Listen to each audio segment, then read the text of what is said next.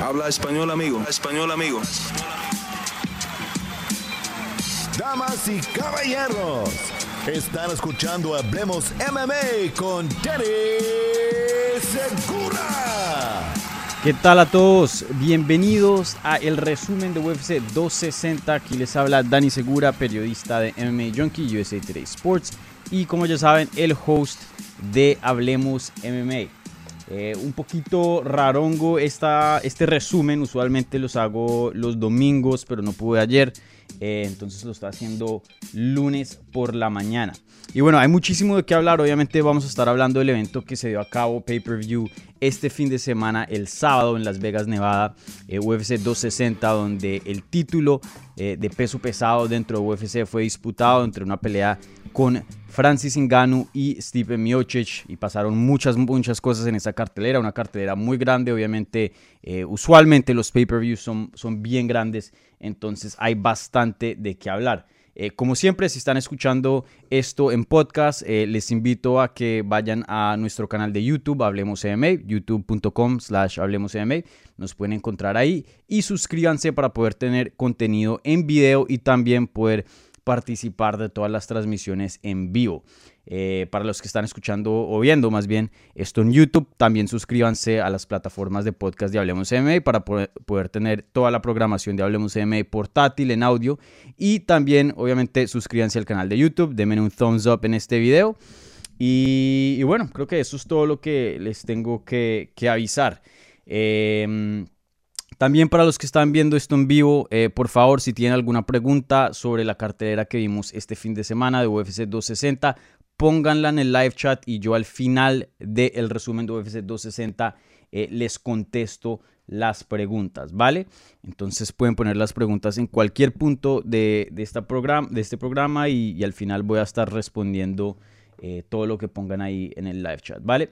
Entonces, bueno, eh, bastante de qué hablar. Obviamente, como estamos acostumbrados, eh, vamos a empezar por el evento estelar, la pelea más grande, la pelea de título, la única pelea de título de esa cartelera.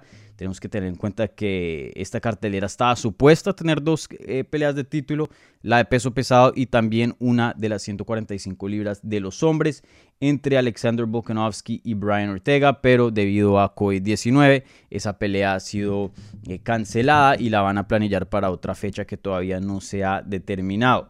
Entonces, bueno, empezando con el evento estelar, la única pelea eh, de título, Francis Ngannou le gana a Stipe Miocic vía knockout en el segundo round. Y, bueno, qué desempeño de Francis Ngannou. Eh, hay mucho de qué hablar y la verdad que me emociona mucho de esta pelea porque Francis Ngannou promete ser uno de los eh, campeones, yo creo que más temibles y de pronto uno de los campeones más grandes. Vamos a ver claro, cómo se desarrolla su carrera de aquí en adelante, pero la verdad que después de ese desempeño me cuesta ver quién le puede ganar en esa división, la verdad. Eh, con ciertos peleadores uno más o menos ve algún tipo de camino o algún tipo de estilo que de pronto no les favorece, pero con Francis Ngannou la cosa se ve muy, muy dura. Y, no es tanto por la técnica, porque me atrevería a decir que Stipe Miocic es un mejor peleador que Francis Ngannou, sino es eh, el nivel de técnica que ya tiene más eh, ese físico que tiene. Eh, es, casi, es muy difícil de superar, muy, muy difícil.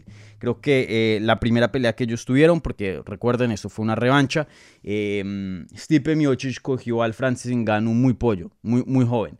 Y, en esta pelea específicamente sí vimos la evolución que Francis Ngannou ha tenido en su carrera. Obviamente eh, venía de cuatro victorias, que eran cuatro finalizaciones en el primer round. Entonces habían muchas preguntas de, qué tanto el Francis Ngannou había avanzado en su juego, porque pues fácilmente eh, veíamos un peleador peligroso, un peleador que podía conseguir el knockout bien temprano, pero eso ya lo sabíamos, incluso antes de la derrota de contra Stipe Miocic en el 2018. Entonces, eh, no sabíamos qué tanto había evolucionado. Claro, se ve en buena forma. Eh, él dice que había evolucionado muchísimo, pero todavía no, había, eh, no habíamos visto varios segundos, minutos de pelea porque la verdad que estaba pues finalizando las peleas muy, muy rápido. Pero en esta pelea vimos un Francis Ngannou que ya tiene un buen derribe, y no solo un buen derribe, pero también una buena defensa de derribe. Eh, le paró ahí un shot, un, takedown al Stipe Miocic y lo hizo muy bien, con muy buena técnica. Y encima de eso, eh, apenas eh, detuvo el derribe. Más bien él se puso en, en, modo de atacar y fue por el takedown, lo consiguió, consiguió algo de ground and pound, de hecho ground and pound muy pesado y tuvo varias posiciones favorables. Entonces vimos definitivamente un avance de lucha en, en ese campo, ¿no? Para Francis Ngannou. No estoy diciendo que es el mejor luchador, no estoy diciendo que es un Ken Velázquez, un Brock Lesnar, pero como les dije otra vez, ese poco de técnica que tiene, más el físico que tiene, es, muy difícil de superarlo. Eh, así no tenga la técnica más limpia del mundo. Y bueno, en el striking pienso que sí vimos eh, algo de Hicimos un nivel más alto de striking, pero creo que la diferencia más grande en este caso no fue que él había hecho un cambio muy grande en su técnica. Pienso que hace unas peleas atrás de todas maneras todavía seguía teniendo una técnica eh, decente por lo menos. Pero lo que hicimos en este combate fue que un Francis Ngannou más calmado, muchísimo más calmado y más inteligente, no, salía así como se le dice en Colombia, carro loco, no salía a matar un, Francis Ngannou que estaba pensando en las combinaciones, em, que, en, algunos puntos, ¿no?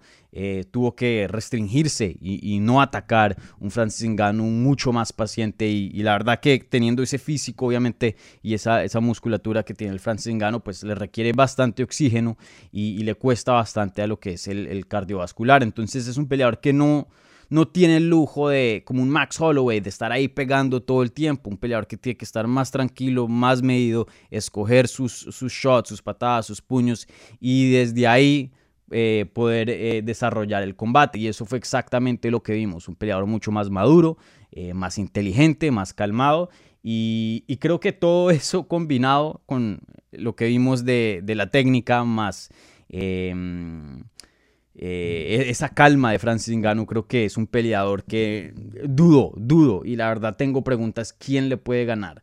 De pronto en el futuro si vemos algún tipo de, de cambio en el Ngannou, pues porque ¿cuántos años tiene el Ngannou? Creo que el Ngannou no es muy joven, pero tiene 34 años de edad, eso es relativamente joven, diría yo, el prime de un peso pesado. Y tenemos que tener en cuenta que también empezó esto muy, muy tarde, ¿no? No es un peleador que ya estaba peleando por 20 años.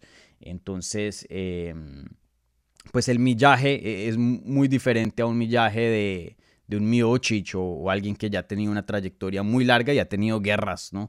Las guerras que Miocic tuvo, esa trilogía con, con Daniel Cormier, algo le tuvo que costar, ¿no?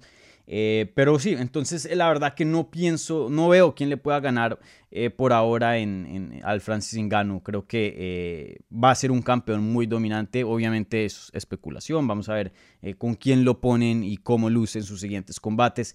Pero es un peleador que usualmente los que llegan al top y ganan el título, estamos viendo la, la mejor versión de ellos. Claro, pueden mejorar, pero usualmente ya estamos viendo un producto más o menos terminado. Viendo al Francis Ngannou y, toda la evolución que ha hecho en los últimos meses y años, ¿no? Porque recuerden, esa derrota con Miocic no, no fue hace mucho, fue en el 2018, a finales del 2018.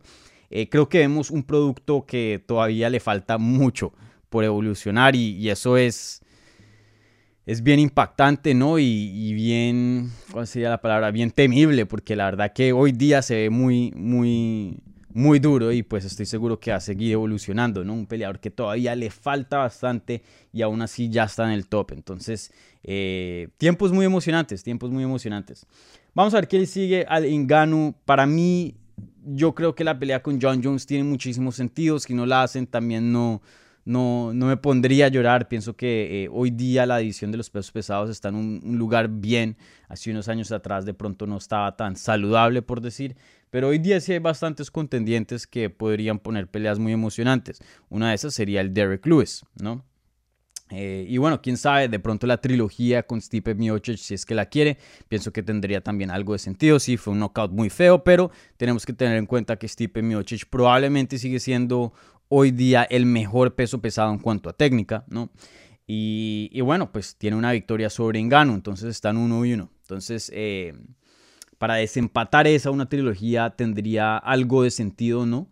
Eh, si Miocic se quiere tomar su tiempo y no quiere la trilogía y quiere pelear otros contendientes, no tengo problema con eso también. Eh, pero tenemos que tener en cuenta que Miocic probablemente es el peso pesado dentro de UFC más grande de la, de, la historia, ¿no?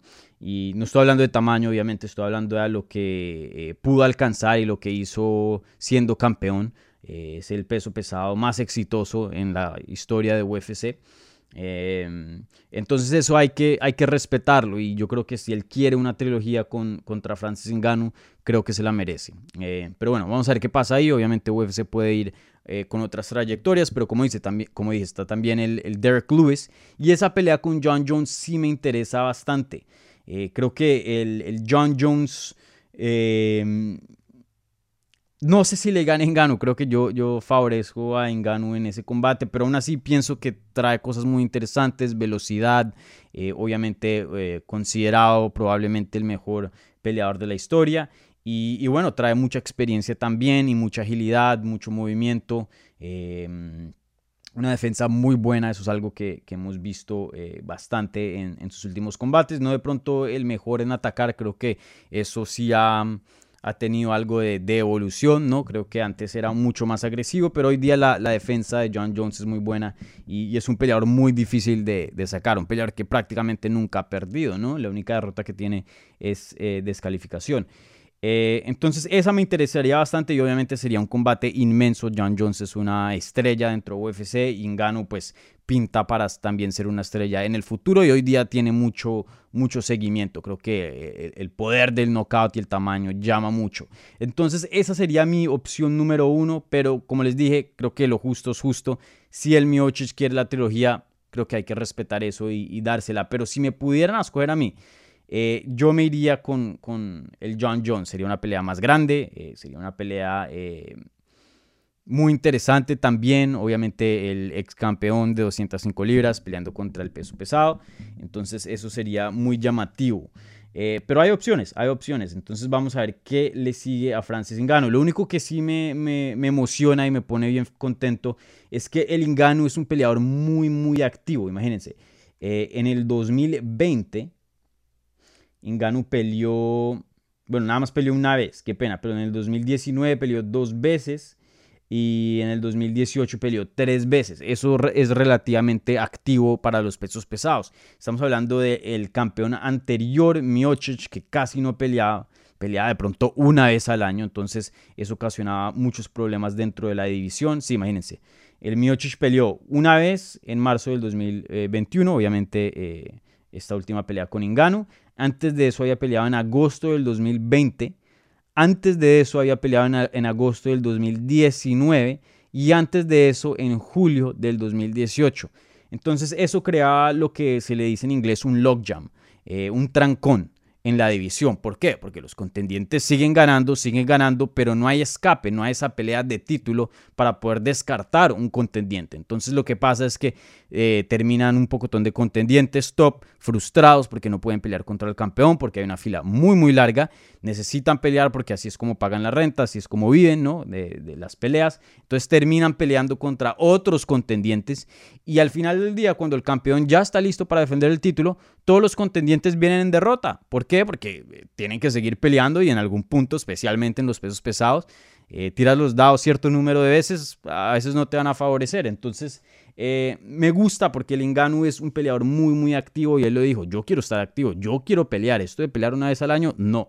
Entonces, pienso que vamos a ver algo muy saludable para la edición y, bueno, si el Inganu quiere romper récords y quiere volverse el el peso pesado más grande en la historia de UFC, pues tiene que estar activo, ¿no? Entonces, eh, vamos a ver, vamos a ver cómo le, sigue esta trayectoria de campeón al Francis Ngannou, pero es muy emocionante y, pienso que esto, eh, me duele decirlo porque me gusta mucho el, el y lo respeto bastante, pero creo que es algo muy saludable para la división que el cinturón haya cambiado de manos. Eh, y bueno, rápidamente de, de. Eh, obviamente, como había dicho, un peleador histórico, un peleador eh, excelente. Eh, creo que se merece la trilogía si eso es lo que quiere. Obviamente, como dije, lo respeto mucho. no se vio muy bien en esa pelea, se vio tuvo sus momentos, pero la verdad se vio muy reservado y entiendo por qué. Obviamente los primeros rounds es donde Francis Ngannou va a estar en su tiempo más peligroso, entonces eh, pues es inteligente pelear con él de una manera precavida. Ya en el tercer, cuarto, quinto round, cuando Francis Ngannou esté más desgastado, ahí sí poder... Em, eh, desarrollarse en el combate y ahí sí poder ser un poquito más ofensivo, ¿no? Eh, creo que eso es el game plan más inteligente que se puede tener con alguien contra, contra Engano, ¿no? Pero, pero sí, no se vio mucho de él y lo noquearon muy feo. Eh, no sé cómo se recupere de esta derrota, una derrota muy fea. La verdad que ese knockout estuvo horrible. O sea, cayó ya inconsciente, fuera nada que ver a, lo que es em, el suelo y, de ahí Francis Ngannou le dio otro tramacazo para terminar el combate y, no estuvo para nada bien. Entonces, em, quién sabe, quién sabe cómo se recupere. Vemos eh, en muchas carreras que a veces un knockout, un knockout cambia toda la trayectoria de un peleador y especialmente que el Miocic pues no es un peleador joven, ¿no? Eh, si fuera alguien de veintipico de años, pues eh, probablemente la, probabilidad de poder eh, regresar de un knockout de eso y poder tener una carrera bien larga y, buena, pues obviamente es mucho más alta.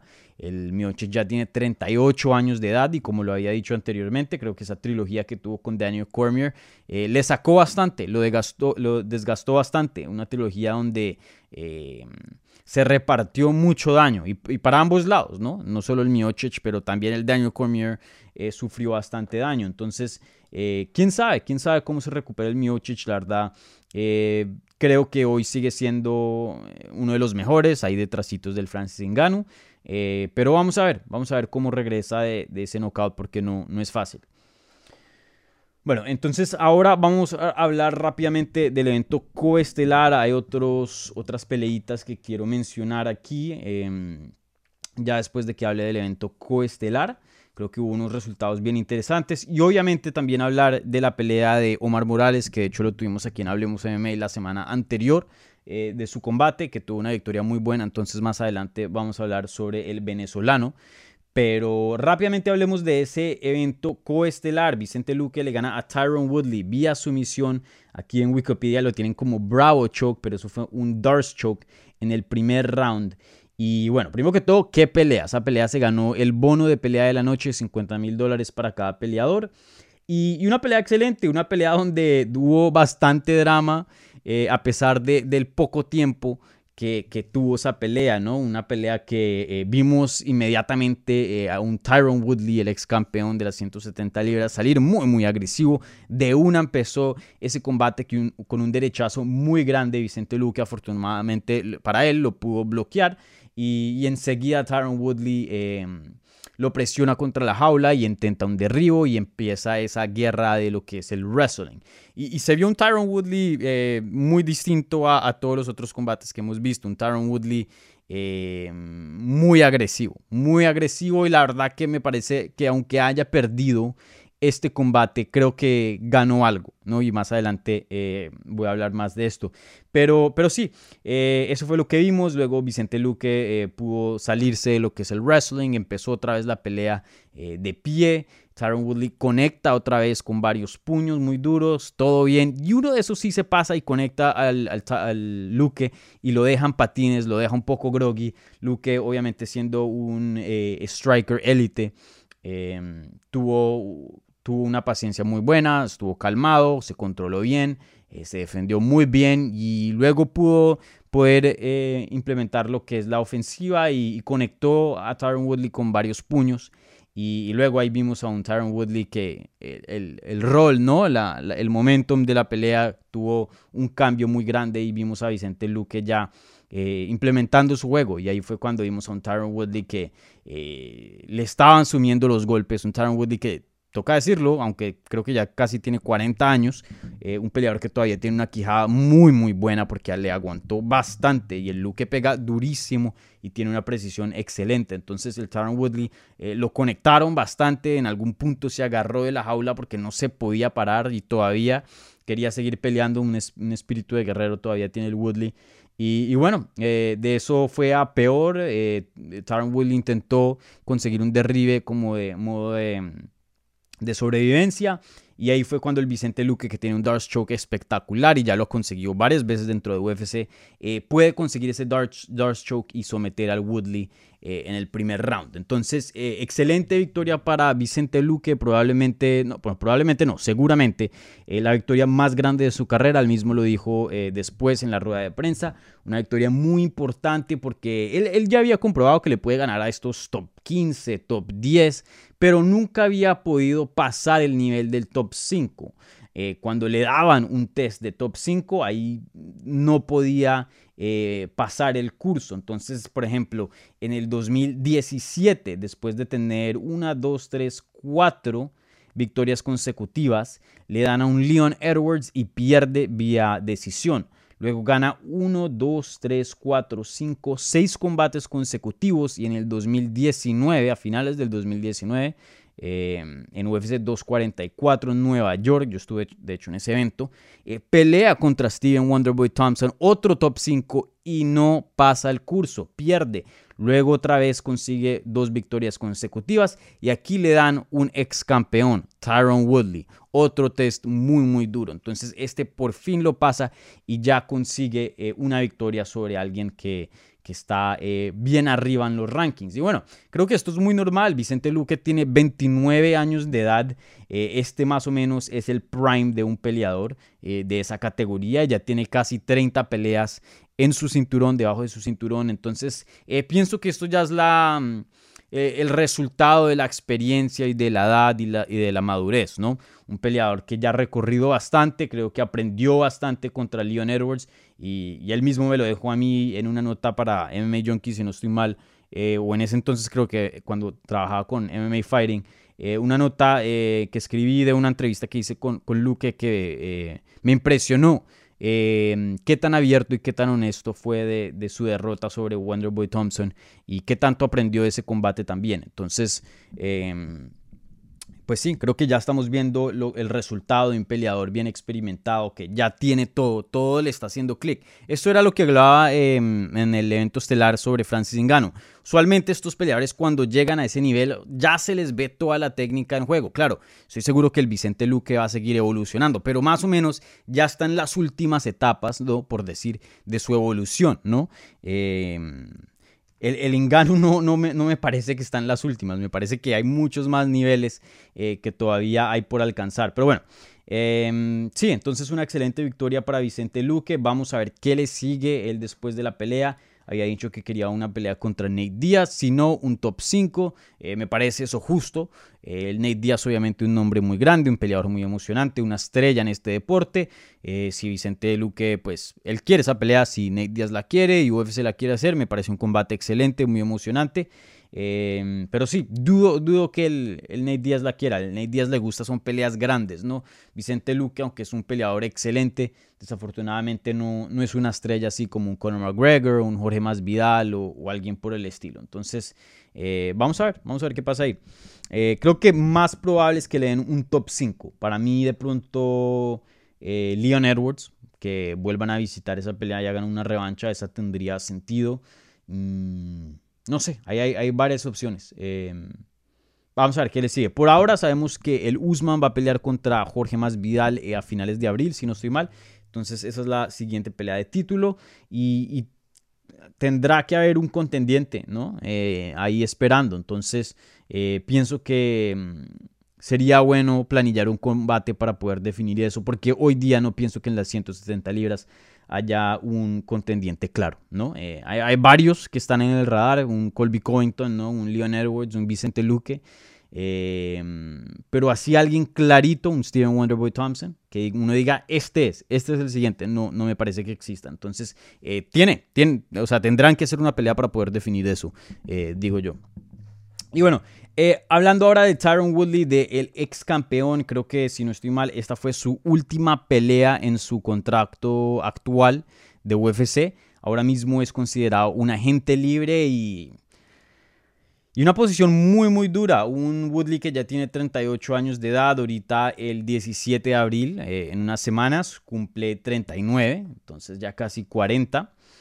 Y tiene cuatro derrotas consecutivas y cuatro derrotas muy feas. Claro, perdió contra peleadores muy, muy buenos. Eh, Kamaru Usman, Gilbert Burns, Colby Covington, ahora Vicente Luque. Pero eh, de todas maneras, cuatro derrotas donde se vio muy, muy mal. Eh, creo que esta última fue la mejor que se vio. Tuvo sus momentos. Eh, pero aún así eh, le pasaron por encima en, todas las peleas. Entonces, eh, una posición muy difícil, porque pues agente libre usualmente uno quiere salir de la compañía con una victoria. De hecho, estuvimos hablando con Fabrizio Verdum hace un tiempo atrás, aquí en Hablemos MMA, acerca de qué tan importante fue esa última pelea que él tuvo contra Alexander Gustafsson, donde él dijo, em, salí por la puerta de oro o la puerta grande, no me acuerdo qué, dicho usó, un dicho en español.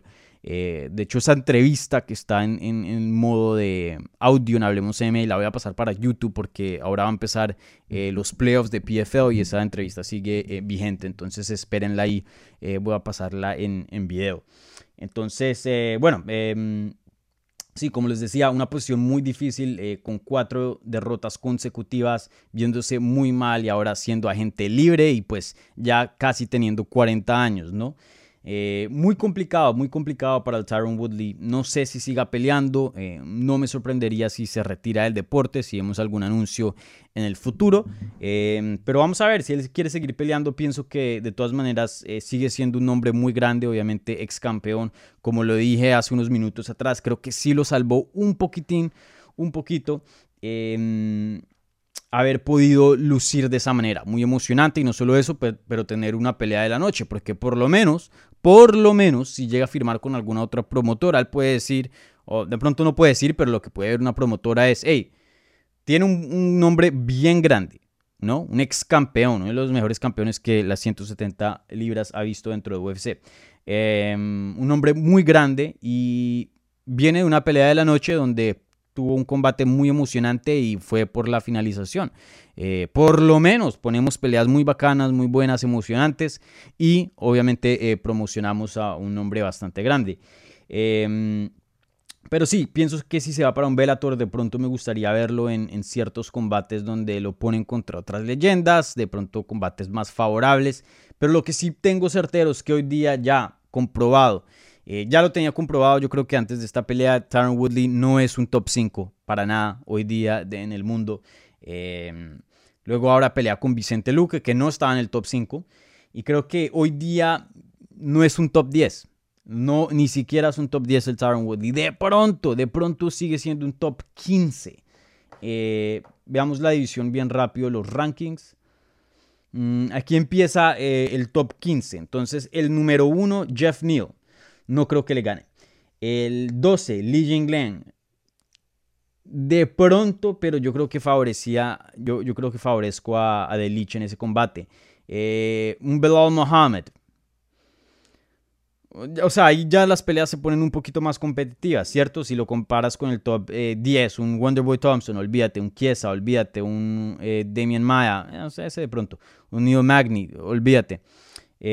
o sea, hay muchos, ¿no? Eh, pero, por ejemplo, un, Robbie Lawler que está en el número 15. Yo creo que un Taron Woodley de pronto hoy día le gana un, Robbie Lawler. Entonces, em, sí, yo creo que está, está probablemente un top 15, un top, 20. Sigue siendo el Taron Woodley. Pero ya a sus días de ser un peleador élite, un top 10, un top 15, un top 5, olvídense. Ya al Tyron Woodley se le pasó, se le pasó el tiempo. Y, no es nada personal, no es nada, no lo quiero respetar de nada de eso, pero es algo muy natural. Ya tiene casi 40 años de edad, este es un deporte para los jóvenes. Eh, ese es el transcurso normal de, este deporte. Entonces, eh, vamos a ver qué le sigue al Tyron Woodley. Bueno, rápidamente, eh, pues como estamos acostumbrados aquí en Hablemos MMA, siempre hablo sobre el evento estelar y coestelar y de pronto hay otras peleas si, si hay combates de importancia, que pues aquí lo hay. Em, aprovecho este momento para recordarles a, que, a, los que están viendo esto en vivo que por favor, si tienen alguna pregunta, eh, pónganla ahora mismo en el live chat y al finales de, de estas peleas de que voy a hablar, eh, les contesto las preguntas, ¿vale? Otra vez les recuerdo a los que están escuchando esto en audio, en podcast, suscríbanse en cualquier plataforma donde lo estén escuchando, Google eh, Play, em, Apple Podcast, Spotify, etc. Si quieren contenido también en video, la porción de video y también participar en todo lo que es eh, la programación en vivo, por favor vayan a youtube.com slash y suscríbanse. Y obviamente para los que están viendo esto eh, en video, también tenemos, les recuerdo que tenemos eh, la opción de podcast. Todo este contenido, pero en audio que lo, pues, lo hace más portátil, más conveniente. Entonces también tienen esa opción, ¿vale? También compartan toda esta programación a sus amigos, compártanlo online, les hago retweet, share, lo que sea, para poder seguir creciendo. Entonces, bueno. Sigamos. Eh, justo antecitos de esa pelea del evento coestelar, Sean O'Malley peleó contra Thomas Almeida y qué desempeño de Sean O'Malley. Un striking muy muy bueno y necesitaba una victoria muy buena, necesitaba este tipo de desempeño porque venía de una derrota muy fea contra el Chito Vera donde no lució para nada bien y Chito Vera, eh, lo finalizó en el primer round. Entonces eh, O'Malley se vio muy bien, su movimiento excelente. Eh, muy rápido, una precisión increíble, una confianza excelente. Y bueno, un Thomas Almeida que creo que no, no es el peleador que era antes, pero aún sigue siendo un peleador eh, con un buen striking, un peleador que puede eh, presentar una amenaza en, ese, en esa área. Y bueno, fue finalizado en el tercer round por un knockout excelente, donde conectó, creo que fue con una, una izquierda, un derechazo, ni me acuerdo muy bien. Él lo tumba al suelo y ahí ya estaba el, el Thomas Almeida ya afuera y aún así coge el Sean O'Malley y le manda otro puño más, así más o menos como Francis Ngannou hizo en el evento estelar y finaliza al brasilero. Eh, ¿Qué puedo decir de Sean O'Malley? Creo que sigue siendo el peleador que pensábamos que era. Em, sí, la derrota, o sea, la derrota que tuvo contra Chito era, y lo quiero aclarar, aclarar aquí, eso fue una derrota. Em, porque Sean O'Malley dice que, que no, que él no perdió contra, contra Chito era y que él sigue invicto, que él no cuenta eso como una derrota porque él es mejor que Chito y, lo que pasó fue un chepazo, fue, fue suerte, ¿no? Eh, pero no, hay, que, hay, que, hay que ser honesto y el Chito era tuvo una pelea buena, eh, mandó una patada planeada, ocasionó daño y lo terminó. Esto fue una pelea bien justa y, la ganó limpiecita el Chito Vera. Pero sí, Sean O'Malley, eh, a pesar de esa derrota, creo que todavía promete bastante. Sigue siendo un peleador muy joven, que tiene un striking muy, muy bueno. Y, pienso que, va a seguir al top en algún punto, en algunos años futuros, porque obviamente un peleador que todavía está en desarrollo. Eh, pero sí, un peleador muy bueno. Vamos a ver qué le sigue. Creo que en este momento em, este tipo de oponentes como un Eddie Wineland, un Thomas Almeida, creo que están bien. Si lo quieren poner contra alguien más alto de los rankings, también está bien. Eh, la revancha contra Chito era no me molestaría, de hecho sería bastante buena porque esos ahí tienen una, una bronca, se han estado hablando eh, bastante en Twitter. Em, de hecho, eh, cuando O'Malley ganó el, Chito era puso el emoji de, de bostezando. Y, bueno, entonces esa, esa pelea me gustaría, me gustaría, sería un combate bueno, una revancha buena. creo que ahí esa rivalidad sería interesante de seguir. Pero lo de Sean O'Malley me parece interesante porque creo que aquí no, o sea, no siento algo, no siento que, lo están apresurando. Creo que el Cody Garbrandt cuando estaba ganando era de una. Vamos a para el top, vamos a pelear por el título de una. Con Sean O'Malley, UFC se está tomando su tiempo y creo que eso es lo adecuado en este caso, porque como lo dije, un peleador que todavía eh, le falta experiencia, le falta bastante por aprender, eh, pero promete bastante. Entonces vamos a ver qué le sigue. Creo que en este momento, eh, en la posición que está Sean O'Malley, no hay algo así con urgencia, que se tiene que hacer este combate, no. Creo que hay muchos nombres que le pueden servir al O'Malley. Y, bueno, eh, rápidamente también quiero hablar sobre la pelea de Omar Morales, el venezolano que estuvo aquí en Hablemos MMA. Eh, si no han visto esa entrevista, por favor los invito a que la vean. Yo sé que ya pasó la pelea, pero aún así hablamos bastante. Yo creo que de hecho la mayoría de, la entrevista, de lo que hablamos, fue, no fue sobre acerca de, este combate contra Shane Young que tuvo el sábado, sino de, de sus comienzos, de su origen, de Venezuela y de muchas otras cosas más. Así que les recomiendo esa entrevista si quieren aprender más sobre el Omar Morales. Y bueno, un desempeño muy bueno. Esta fue la segunda pelea que Morales tuvo en las 145 libras. Había hecho su debut eh, de featherweight la pelea pasada contra Giga Chikasi, uno de los mejores peleadores hoy día. Eh, uno de los mejores strikers hoy día en las 145 libras. Perdió una decisión unánime. Fue su primera derrota como profesional. Y ahora tiene esta pelea contra Shane Young donde eh, ganó vía decisión unánime también. Y, bueno, em, un desempeño muy bueno, un desempeño de pronto no lo que nos esperábamos, de pronto esperábamos un poquito de más acción, pero aún así fue una pelea buena, una pelea donde Omar Morales eh, tuvo eh, bastante éxito en el suelo, bastante éxito en el striking y, lució muy bien. La verdad que no hubo así un área donde, donde se haya visto mal, donde haya perdido mucho. Eh, la verdad que en general más o menos eh, tuvo un, desempeño mucho mejor que el de Shane Young casi que en todas las áreas. Entonces, eh, una excelente victoria.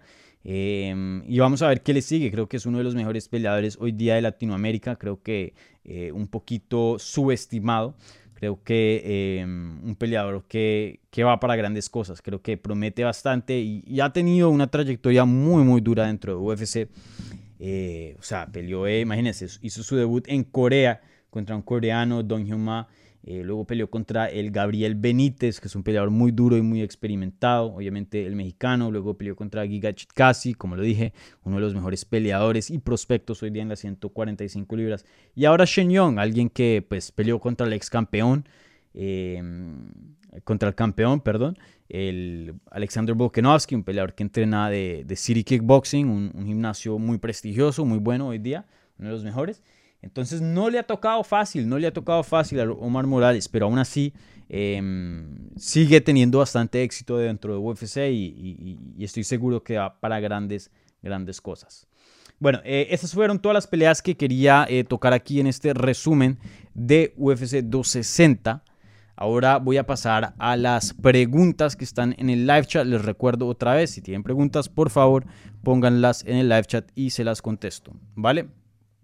Bueno, Aquí tomando mi cafecito. La primera pregunta de Gustavo Enrique Núñez Morán. Y él pregunta, ¿ves a Stipe retirado después de esto? ¿Y qué probabilidades tiene Derek Lewis de ser el siguiente retador al título? Saludos desde Paraguay. Bueno, eh, Gustavo, primero que todo, muchas gracias por la pregunta. Excelente pregunta. Saludos también. Eh, nunca he ido a Paraguay, pero me gustaría ir. De hecho, eh, hay mucho de Sudamérica que no, he conocido y me gustaría ir y, ver. Eh, pero bueno, respecto a tu pregunta, creo que las probabilidades de que Derek Lewis sea el siguiente retador al título creo que son pequeñas. Creo que hay otros peleadores que tienen más probabilidad de conseguir esa pelea de título primero que el Derek Lewis. Ahora, sé que probablemente tiene la probabilidad más pequeña comparada a otros contrincantes, pero aún así pienso que de todas maneras sigue siendo una posibilidad bien posible, por decir, ¿no? No pienso que es un 1 o 2% y, que hay otras peleas que sí, que ya están fichadas y, y, seguras. No, no, no. Pienso que el Derek Lewis tiene un buen chance de, poder conseguir ese combate. Ahora, como lo dije, creo que otros peleadores tienen eh, la probabilidad más grande, ¿no? Pienso que por la trayectoria y todo lo que había hecho en cuanto a la historia del deporte, Stipe Miocic eh, tiene un caso para poder tener una revancha inmediata. Ahora, hay varias cosas que, le favorecen acá y que yo creo que lo vuelven el candidato número uno a poder ser el siguiente retador al título. Uno, como dije, primero, la historia. Es el, el peleador más grande, más exitoso de los pesos pesados dentro de UFC. Eh, facilito. Eh, de pronto no el mejor, yo diría que el mejor, porque hay una diferencia entre mejor y más grande, ¿no? Mejor es técnica. Eh, cuando, vamos cuando hablamos de grandeza, eso es de, títulos, ¿no? Que eso ya es muy diferente. Los más grandes no siempre son los mejores y los mejores no siempre son los más grandes. Eh, pero sin duda el más grande de, la historia, ¿no? Ha tenido las más defensas y, ha hecho más y se ha mantenido como campeón mucho más tiempo que cualquier otro campeón dentro de UFC en esa categoría. Entonces eso lo favorece. Y encima de eso ya tiene una victoria sobre Francis Ngannou. Que eso obviamente pone la cosa en, par, ¿no? Entonces ah, tiene que haber un desempate ahí. No siempre, a veces las peleas quedan uno y uno y y se olvidan de ese combate, de un tercer combate. Pero por, lo general, en los deportes de combate, eh, sí nos gusta que, quede un, ganador así contundente, que quede algo bien clarito. Y eso lo favorece, porque creo que si el Stipe Miocic quiere otra pelea de título, UFC se la da.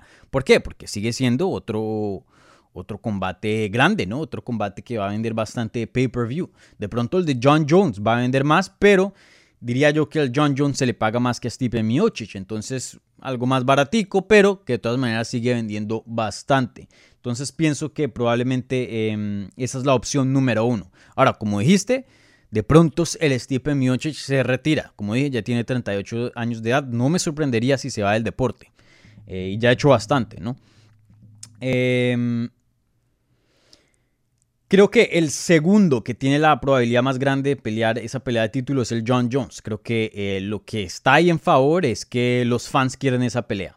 Los fans quieren esa pelea, o sea, yo lo vi, la reacción de Twitter fue inmediata. Eh, John Jones estuvo hablando del combate apenas Francis Ngannou ganó y eso estuvo explotando. Eh, de hecho, en la transmisión de inglés todos los comentaristas estuvieron hablando de eso y fácilmente es la pelea más sexy, la pelea más atractiva hoy día en el peso pesado. John Jones contra Francis Ngannou. ¿Por qué? porque el John Jones es la estrella más grande de, esos, ¿no? Entonces eh, es un pay-per-view gigante, un pay-per-view que va a vender muchísimo y, va a ser una pelea épica, ¿no? Un peleador que fácilmente es, eh, o fácilmente no, eh, pero es considerado uno de los mejores de todos los tiempos. Para mí el mejor de todos los tiempos es George St. Pierre, pero John Jones está ahí en la cima junto a, a George St. Pierre. Entonces eso le favorece bastante al John Jones. ¿eh? El simple acto de que todo el mundo quiere ver esa pelea. Ahora, John Jones mismo lo dijo en Twitter, show me the money, muéstrame el dinero. Y, luego ahí tuvo otros, otros tweets más el domingo hablando de que él quiere más dinero, que como así, que él es una estrella muy grande, que él ha hecho crecer este deporte, eh, como así que, los, que, que la gente está diciendo que tiene miedo cuando él solo está diciendo que quiere más dinero y eso lo va a perjudicar. El mismo Dana White, el presidente de UFC, en la rueda de prensa había dicho, John Jones quiere esa pelea, sí o no. Si la quiere, pues la puede tomar, pero él no la quiere. Más o menos lo que está diciendo Dana White ahí, y eso eh, ya yo, yo analizando, es que él no la quiere a cierto precio. John Jones está pidiendo bastante. ¿Por qué? Porque John Jones sabe que él está en las últimas de su potencial de ganar dinero. O sea, John Jones, John Jones sigue haciendo esto pero lo que le queda de encima es mucho más poco de lo que ya ha escalado. O sea, el John Jones creo que ganó el título de las 205 libras como el en el 2010, algo así, en el 2011. O sea, él ya, ha sido él ya es un veterano, él ya ha sido campeón por mucho, mucho tiempo. No es un jovencito que va a seguir otros 5 o 6 años más en este deporte, no. Fácilmente le quedan dos, mm, por mucho tres. Eh, así como élite y, siendo una superestrella para la compañía. Entonces, eh, si él va a hacer dinero, es ya. Entonces, por eso él se pone en una posición de un momentico, no, no, no. A mí me pagan esto, si no, no peleo y por eso no lo hemos visto en acción, por eso dejó ir y, dejó su cinturón de las 205 libras. Entonces, eh, creo que esas negociaciones con UFC siempre son duras, UFC siempre tiene la ventaja. Eh, a menos que eres un Conor McGregor o algo así. Obviamente John Jones tiene bastante agarre, pero aún así eh, negociaciones muy, muy duras. Y UFC tiene opciones. Entonces, si Miocic se retira, que es probable. Si John Jones es muy difícil de negociar, que es probable. Eh, Derek Lewis puede ser el siguiente retador al título. Definitivamente. creo que, como dije, los chances son un poco son no tan favorables como los de Stipe o como los de John Jones, pero que existen, existen. Entonces no me sorprendería si el Derek Lewis termina peleando por el título eh, o, que le dan el siguiente, la siguiente pelea al título. De hecho, el mismo Dana White mencionó a Derek Lewis en la rueda de prensa, entonces UFC lo tiene en mente. Muy buena pregunta, Gustavo. Y veo que Stipe se retira. Pienso que es más probable que regrese a las artes marciales mixtas, pero como le dije, no me sorprendería si aquí termina su carrera como peleador. Amy Wee. Esta preguntita aquí. Amy Wee dice, ¿quién va a tener el título por más tiempo? ¿Francis, Camaro o Israel? Excelente pregunta de Amy Wee. Eh, estos tres peleadores son eh, tres campeones africanos. Eh, Kamaru y Israel Adesanya son de eh, Nigeria. Y, el Francis Ngannou de Camerún. Eh, ¿Quién va a tener el título por más tiempo? Esa sí está bien, bien difícil. Creo que eh, está entre Francis Ngannou y Kamaru Usman. Israel Adesanya es un, es un peleador muy dominante, muy dominante y un peleador muy bueno. Pero yo pienso que ha sido un poco sobrevendido. Eh, por ejemplo, a, mi amigo el, Luke Thomas le encanta el Israel Adesanya, es un fan muy grande de su estilo y lo respeta muchísimo. Yo también, pero yo no veo ciertas cosas que Luke o de pronto otras personas ven. No, lo veo. Eh, pienso que es un peleador excelente, eh, pienso que hoy día es el mejor de las 185 libras, pero sí le veo ciertas deficiencias a su juego. Y yo fui uno de los pocos que había dicho para su pelea en UFC 259 que Jan Blachowicz iba a ganar. Yo escogí a, eh, Jan Blachowicz en los picks, en los staff picks de MMA Junkie. O sea, está ahí, oficial, lo pueden ver. Yo no estoy, yo no estoy diciendo voltearepas ni, ni, inventándome aquí. Yo escogí a, a Jan Blachowicz y lo había explicado, el tamaño y la lucha. Y eso fue lo que vimos. creo que el Israel Adesanya es un peleador excelente, pero pienso que un peleador pesado, con buena lucha, lo puede perjudicar. Por ejemplo, una pelea contra el Marvin Vettori y la gente se ríe porque el Marvin Vettori, eh, pronto algunas personas lo, piensan que es como un chiste o algo así, pero el Marvin Vettori teniendo ese, ese físico que tiene, esa fuerza y esa lucha, le, pues, da una pelea muy complicada a la hazaña. De hecho, cuando pelearon fue una decisión, una decisión medio cerrada que la hazaña ganó. Eh, entonces sí veo ciertos peleadores que le pueden complicar su reinado de, campeón en las 185 libras al Israel Adesanya. Aún así yo lo favorezco sobre todos esos contendientes, pero veo la posibilidad de que pierda. Con Kamaru Usman, creo que un Colby Covington, esa primera pelea, de hecho yo la estaba juzgando en favor a Colby Covington antes de la finalización, creo que eh, el, el, Colby iba ganando. Eh, Creo que el Colby tiene un buen chance de ganarle al, Usman, pero aún así la evolución de Usman es bárbara. Lo que vimos en su último combate contra Gilbert Burns, que yo pensé que iba a ser bastante cerrado, fue súper dominante e increíble. Eh, sí, al Usman lo veo muy complicado que lo saquen de ahí. O sea, ¿quién? díganme a alguien así, así con certeza que este, esta es la persona. Muy complicado. Y ya le ha ganado casi que a todo el mundo en esa edición. Lo veo muy difícil que saquen al Usman muy complicado. Y al engano ni hablar, esa sí la veo requete difícil. Claro, existe el, elemento de los pesos pesados que cualquier puño, ¿no? Puede conectar y puede em, decidir la pelea. Un buen ejemplo es, es Junior Dos Santos contra Ken Velázquez. La primera pelea terminó en 60 segundos con em, Dos Santos ganando eh, por nocaut. Y, luego los últimos dos combates que tuvieron de, de la trilogía el Ken Velázquez le pasó por encima al Junior Dos Santos, pero facilito. Entonces ahí vimos el efecto de los pesos pesados. Fácilmente, sin duda, el mejor peleador era Ken Velázquez. Pero de vez en cuando puede pasar ese resultado si hay buena técnica y obviamente ya hay el, poder, porque son pesos pesados, eh, que puede cambiar ciertos resultados. Entonces me voy a ir para, para hacer esta pregunta bien larga, me voy a ir con el Camaro Usman porque ese elemento, como le dicen en inglés, de puncher's chance, eh, de la suerte del golpeador, no existe, no existe tanto en, en, las 170 libras como existe en el peso pesado. Entonces me voy a ir con Kamaru Usman, va a tener el título por más, más tiempo. Excelente pregunta, Amy Wee, excelente pregunta. Bueno, y la última pregunta, eh, esta fue preguntada por el Darby Crash. Él dice, ¿por qué Dana con Khabib, Khabib, suplícale que vuelva, pero no hace lo mismo con Sejudo? Sí, muy interesante. Bueno, eh, e, esto es fácil porque el Habib es una estrella y vende mucho pay-per-view y el Sejudo no.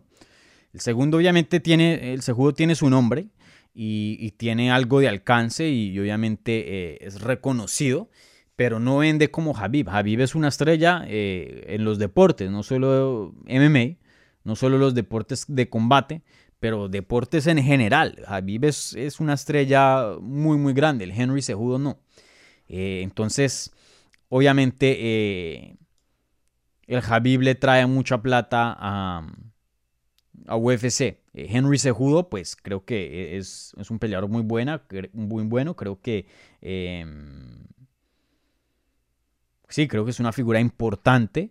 Pero no, o sea, UFC no, no, no, va a romper el banco para pagarle a, Henry Cejudo que regresa. Con Habib sí, porque Habib trae muchísima plata y mucha atención a la compañía y, al deporte.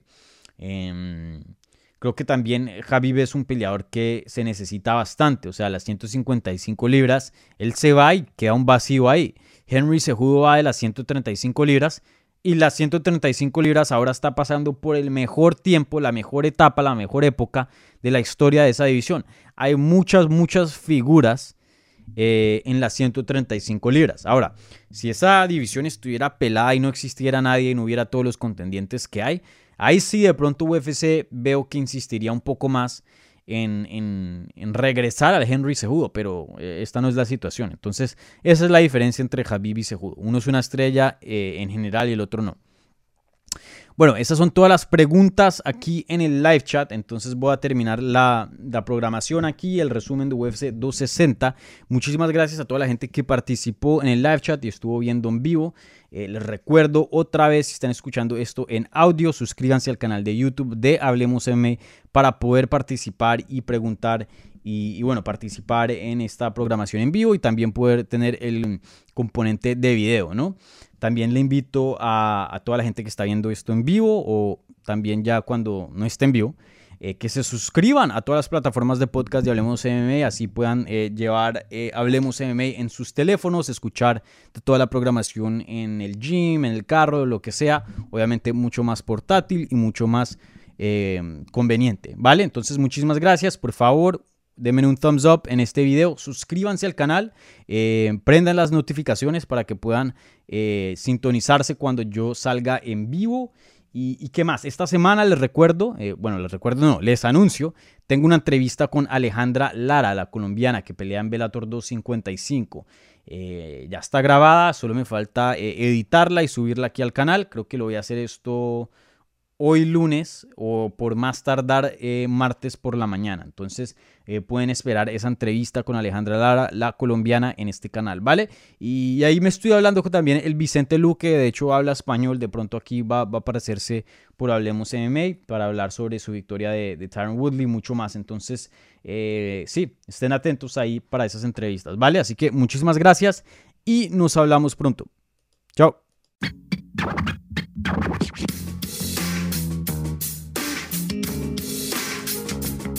Gracias por escuchar Hablemos MMA. Si les gustó el show, los invitamos a que se suscriban en su plataforma favorita de podcast para recibir episodios semanales. También déjanos tu review o cualquier comentario. Pueden seguir Hablemos MMA en Twitter, Instagram y Facebook en arroba Hablemos MMA. Y me pueden seguir a mí en arroba Dani Segura TV. Hablamos la próxima semana.